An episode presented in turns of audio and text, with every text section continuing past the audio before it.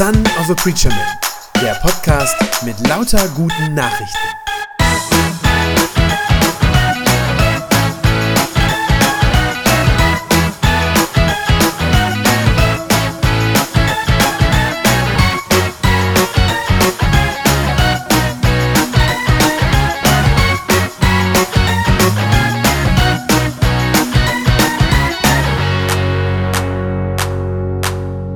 Ihr Lieben, letzte Woche haben wir uns gefragt, wie glaubwürdig ist eigentlich die Auferstehung von Jesus? Ist das, was die Evangelien über Ostern erzählen, ist das wahr oder ist das einfach nur Fake News? Äh, noch einmal zur Erinnerung an das, was wir letzte Woche so als Grundlage genommen haben. Es gibt mindestens fünf Fakten, die weitgehend unbestritten sind und die von nahezu allen Wissenschaftlern, die sich mit dieser Materie beschäftigen, also Historiker, Theologen und so weiter, die von diesen Wissenschaftlern bestätigt werden. Die fünf Fakten sind erstens, Jesus wurde gekreuzigt und begraben. Zweitens, sein Grab war am Ostermorgen leer. Drittens, danach haben viele Menschen behauptet, den auferstandenen Jesus gesehen zu haben. Viertens, die Jünger wurden nach diesem Ereignis vollkommen verändert, wurden viel mutiger und gründeten eine extrem erfolgreiche Kirche. Und der fünfte Fakt ist, sogar frühere Gegner von Jesus, Gegner der christlichen Gemeinde, bekehrten sich und kamen zum Glauben an Jesus. Und wer die Auferstehung von Jesus ablehnt, wer das abstreitet oder wer sie als Erklärung ausschließen will, der muss irgendeine alternative Hypothese finden, um diese fünf Fakten zu erklären. Wir haben uns letzte Woche schon mit einer davon beschäftigt. Wir haben uns die sogenannte Betrugshypothese angeschaut, also die Behauptung, dass die Jünger von Jesus die Leiche geklaut und anschließend diese Lügengeschichte von der Auferstehung erfunden haben. Wenn du den ersten Teil letzte Woche verpasst hast, dann empfehle ich dir sehr, ihn dir noch nachträglich anzuhören. Oder wenn du sowieso diese Predigt online hörst, dann machst du am besten jetzt Stopp und hörst äh, Folge 1 äh, zuerst. Jetzt geht es also weiter mit Teil 2 und zwar gleich mit einer anderen, sehr weit verbreiteten Hypothese. Das ist die sogenannte Scheintod-Hypothese. Die Idee dahinter ist, könnte es sein, dass Jesus vielleicht gar nicht wirklich gestorben ist? Dass er nur scheinbar tot war, als man ihn vom Kreuz heruntergenommen hat. Äh, es fällt ja auf in den biblischen Berichten, dass Jesus eigentlich ungewöhnlich schnell verstirbt. Äh, die römische Kreuzigung als, als Hinrichtungsart, als Todesart, die war berüchtigt dafür, dass der Todeskampf extrem lange, manchmal sogar tagelang dauern konnte. Und so lange hingen die Verurteilten dann dort am Kreuz und starben ganz langsam und auf extrem qualvolle Art und Weise. Aber Jesus wird laut den biblischen Berichten um 9 Uhr morgens gekreuzigt und dann wird erzählt, dass er schon um 3 Uhr am Nachmittag tot ist und dann eben abgenommen und begraben wird. Das ist in der Tat ziemlich schnell und deshalb gibt es manche Leute, die sagen, naja, dann war er eben noch gar nicht richtig tot. Äh, vielleicht war er ja nur bewusstlos und keiner hat es gemerkt und man hat ihn in das Grab gelegt und später ist er dann halt aufgewacht und wieder herausgekommen. Auch diese These würde sowohl das leere Grab äh, am Ostermorgen erklären, wie auch die Erscheinungen, ja, dass Jesus vor seinen Jüngern dann erschienen und wieder aufgetaucht ist. Beides könnte diese These erklären, trotzdem ist sie aus mehreren Gründen extrem unwahrscheinlich. Und die Gründe möchte ich euch nennen. Erstens, die römischen Soldaten, die Jesus gekreuzigt haben, das waren absolute Profis im Töten. Sie hatten sehr viel Erfahrung damit, wie man Menschen effizient und effektiv tötet. Sie wussten auch, wann wirklich jemand tot war. Es ist sehr unwahrscheinlich, dass gleich mehrere von ihnen nicht gemerkt haben sollten, dass Jesus in Wahrheit noch am Leben war. Zweitens, die Soldaten hatten zudem ein extrem großes Interesse daran, dass ihnen genau dieser Fehler auch nicht passiert. Denn wenn sie einen zum Tode verurteilten, nicht richtig hingerichtet hätten, das heißt, wenn er noch gelebt hätte, dann hätten sie selber für diesen Fehler extrem schwer bestraft werden können. Und deshalb überprüft einer der römischen Soldaten auch extra nochmal, ob Jesus wirklich schon tot ist. In äh, Johannes 19, Vers 33 und 34, da steht, als sie zu Jesus kamen, also die Soldaten, die römischen Soldaten, als sie zu Jesus kamen und feststellten, dass er bereits tot war, da brachen sie ihm die Beine nicht. Einer von den Soldaten allerdings stach mit seiner Lanze in seine Seite, worauf sofort Blut und Wasser aus der Wunde traten. Das heißt, die bestellen das ganz sicher, die überprüfen es nochmal, Jesus ist wirklich tot. Drittens, selbst wenn Jesus die Kreuzigung überlebt hätte und es keiner gemerkt hätte, wie gesagt, das ist sehr unwahrscheinlich, aber wenn es so gewesen wäre, dann wäre er nach dieser brutalen Folter der er ja ausgesetzt war, extrem schwer verletzt gewesen. Er war ja schon vor seiner Kreuzigung auf brutale Weise gegeißelt worden und in den Evangelien wird erzählt, dass er davon schon so geschwächt war, dass er sein Kreuz nicht mehr selber nach Golgatha tragen konnte. Das heißt, selbst wenn Jesus in diesem Zustand überlebt hätte und wenn er wirklich nach drei Tagen im Grab wieder aufgewacht wäre, dann hätte er ganz sicher nicht einen tonnenschweren Grabstein von innen wegrollen können, also diesen Verschlussstein, der vor dem Grab war. Die Frauen, die am Ostermorgen zum Grab kommen, die sagen ja auf dem Weg zum Grab noch, dass dieser Stein für sie sogar zu dritt viel zu schwer ist, um ihn wegzurollen und sie fragen sich, wer wird uns eigentlich dabei helfen? Hinzu kommt, dass Jesu Grab ja außerdem von römischen Soldaten bewacht wurde. Das heißt, die hätte er auch noch überwältigen müssen, wenn er aus dem Grab wieder hätte herauskommen wollen. Und wie hätte ein so stark verletzter Mann das alleine schaffen sollen, den Stein wegzurollen und dann die Soldaten zu überwältigen und an ihnen vorbeizukommen? Das ist überhaupt nicht plausibel und nicht wirklich vorstellbar. Und schließlich viertens, selbst wenn er das alles geschafft hätte, sehr unwahrscheinlich, aber selbst wenn er das alles geschafft hätte, dann hätte er ja mit Sicherheit ganz schrecklich und ganz furchtbar ausgesehen. Er wäre mit schlimmsten Wunden übersät gewesen, er wäre völlig entkräftet gewesen, extrem pflegebedürftig, halbtot wäre er gewesen. Also so wie ein schwer verletzter Mensch, der gerade eben dem Tod entronnen ist, nun einmal aussieht. Jedenfalls hätte Jesus ganz bestimmt nicht ausgesehen wie der Herr über Leben und Tod. Das ist aber das, was die Jünger beschreiben, ja, dass sie sagen, der auferstandene Jesus ist der Herr über Leben und Tod. Und auf diese Idee wäre mit Sicherheit niemand gekommen, wenn er so ausgesehen hätte. Niemand hätte ihn für den auferstandenen Herrn gehalten, der den Tod besiegt hat. Also diese Scheintod-Hypothese, die hat insgesamt viel zu viele Ungereimtheiten und sie ist keine gute Erklärung für die fünf Fakten, die wir uns am Anfang angeschaut haben und die die Grundlage für unsere Untersuchung sind. Historiker sind sich deshalb auch weitgehend einig, Jesus starb tatsächlich am Kreuz und wurde anschließend begraben. Er war nicht nur scheintot, sondern er war wirklich tot. Es gibt eine weitere Hypothese, die manchmal verbreitet wird. Und zwar, dass die Frauen am Ostermorgen einfach zum falschen Grab gingen. Vielleicht, so sagt diese These, vielleicht waren die Frauen von ihrer Trauer so überwältigt und so durcheinander, dass sie einfach den falschen Weg nahmen und bei irgendeinem anderen Grab landeten, das halt leer war. Diese Hypothese ist schon deshalb ziemlich schwach und schlecht, weil sie ja nur eine Erklärung für das leere Grab abliefert. Diese angeblichen Erscheinungen von Jesus, zuerst ja bei den Frauen und dann später bei seinen Jüngern, die werden damit überhaupt nicht erklärt. Das heißt, wenn man das ernsthaft meint, ja, dass die Frauen sich am Ostermorgen einfach vertan haben, wenn man das ernsthaft meint, dann braucht man für diese Erscheinungen des auferstandenen Jesus noch eine weitere, noch irgendeine andere Hypothese oder Erklärung. Das allein lässt diese These schon mal wenig überzeugend erscheinen und tatsächlich sprechen dann auch noch andere Gründe dagegen. Denn die These vom falschen Grab bedeutet ja im Umkehrschluss Folgendes. Wenn es ein falsches Grab gab, zu dem die Frauen gegangen sind, ja, dann gab es ja auch ein richtiges Grab. Also das Grab, in das Jesus tatsächlich hineingelegt wurde. Und dann bedeutet das ja, dass dieses Grab am Ostermorgen noch voll war. Also hätten die Frauen in das richtige Grab geschaut, dann hätten sie darin die Leiche von Jesus noch gesehen. Der war nicht auferstanden, der war noch tot und lag da noch.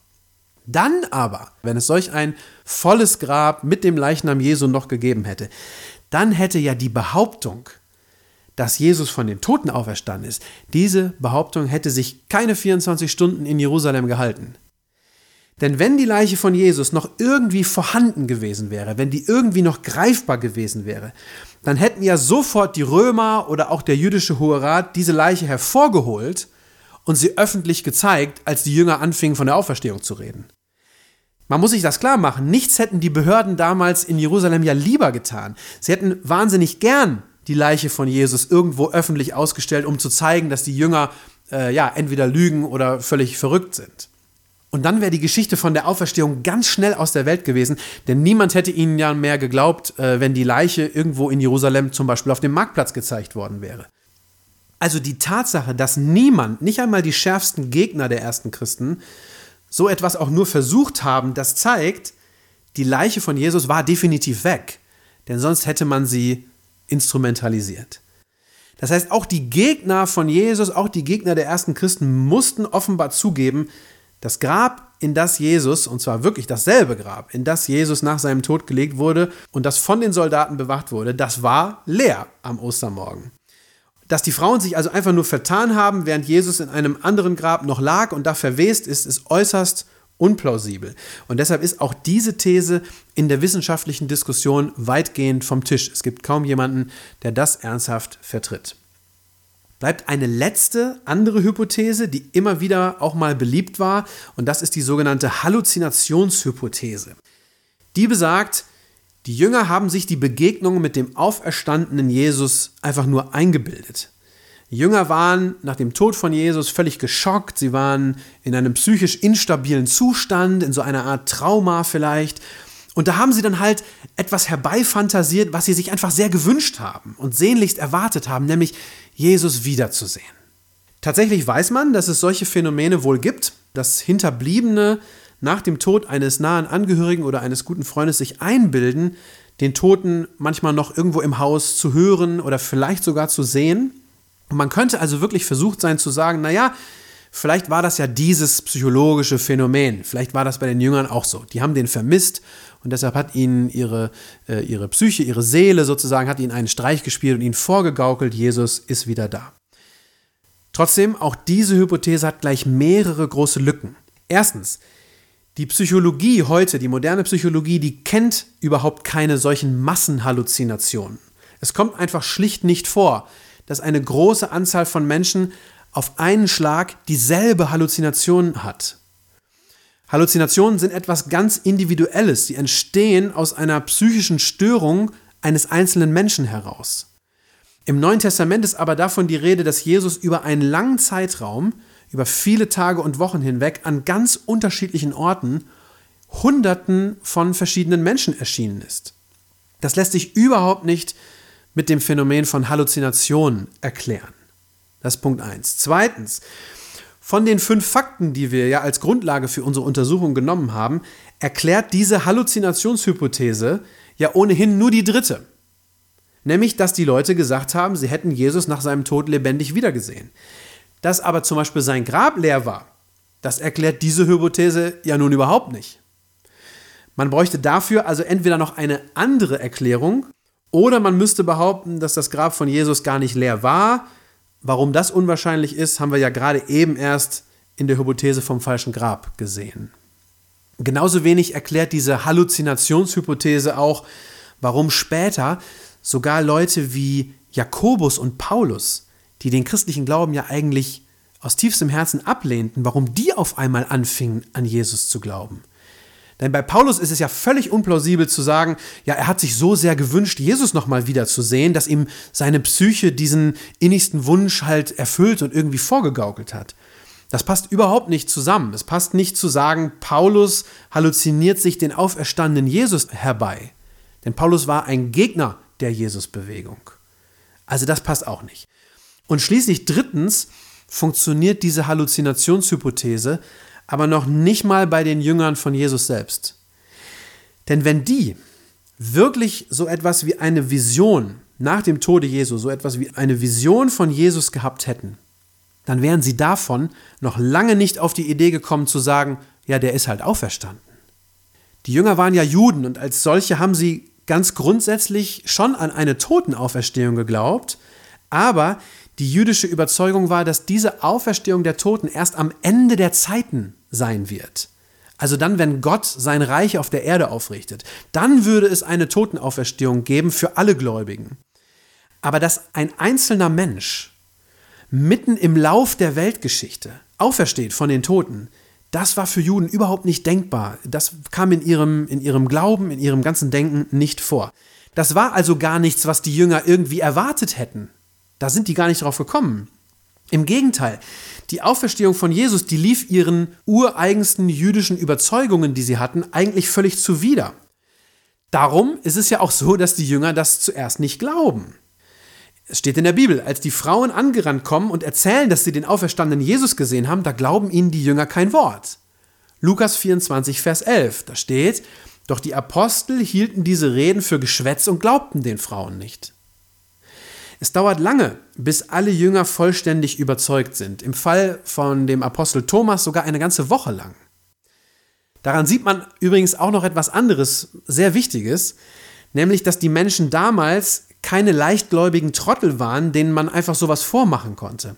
Das ist ja durchaus ein häufiges Vorurteil, das manche Leute heute haben, dass sie sagen, ja, die Menschen der Antike damals, die wussten eben weniger als wir heute, die hatten nicht dieselben wissenschaftlichen Erkenntnisse wie wir und deshalb waren sie halt einfach empfänglich für solche übernatürlichen Phänomene, für solche abstrusen religiösen Ideen oder so. Aber das stimmt eben überhaupt nicht. Damals, auch in der Antike, waren die Menschen genauso wie wir heute überzeugt, Tote stehen nicht wieder auf. Tote sind tot.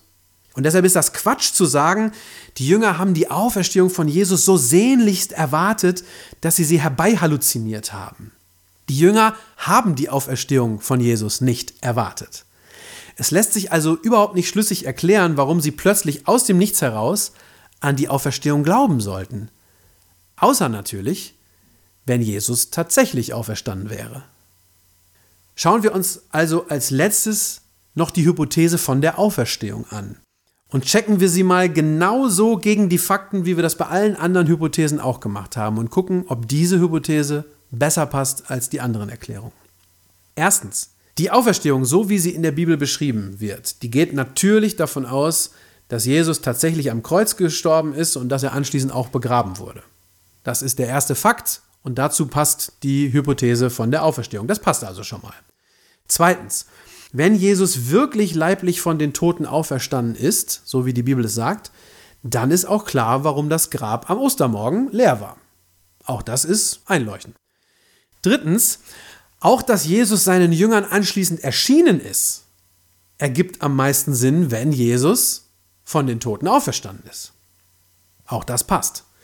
Vierter Fakt, dass die Jünger von einem Tag auf den anderen ihre wirklich furchtbare Angst ablegen und anfangen mutig vor Tausenden von Menschen zu predigen, dass sie sogar unter Androhung der Todesstrafe an ihrem neuen Glauben festhalten, all das lässt sich am besten damit erklären, dass sie von der Begegnung mit dem auferstandenen Jesus so verändert waren, dass sie den Tod nicht mehr gefürchtet haben. Und schließlich noch der fünfte Fakt, dass sogar frühere Gegner auf einmal anfangen an Jesus zu glauben, auch das spricht meines Erachtens ebenfalls dafür, dass ihnen irgendetwas absolut Revolutionäres passiert sein muss. Dass der auferstandene Jesus ihnen begegnet ist und so eindeutig und so überzeugend zu ihnen gesprochen hat, dass sie einfach nicht anders konnten, als an ihn zu glauben.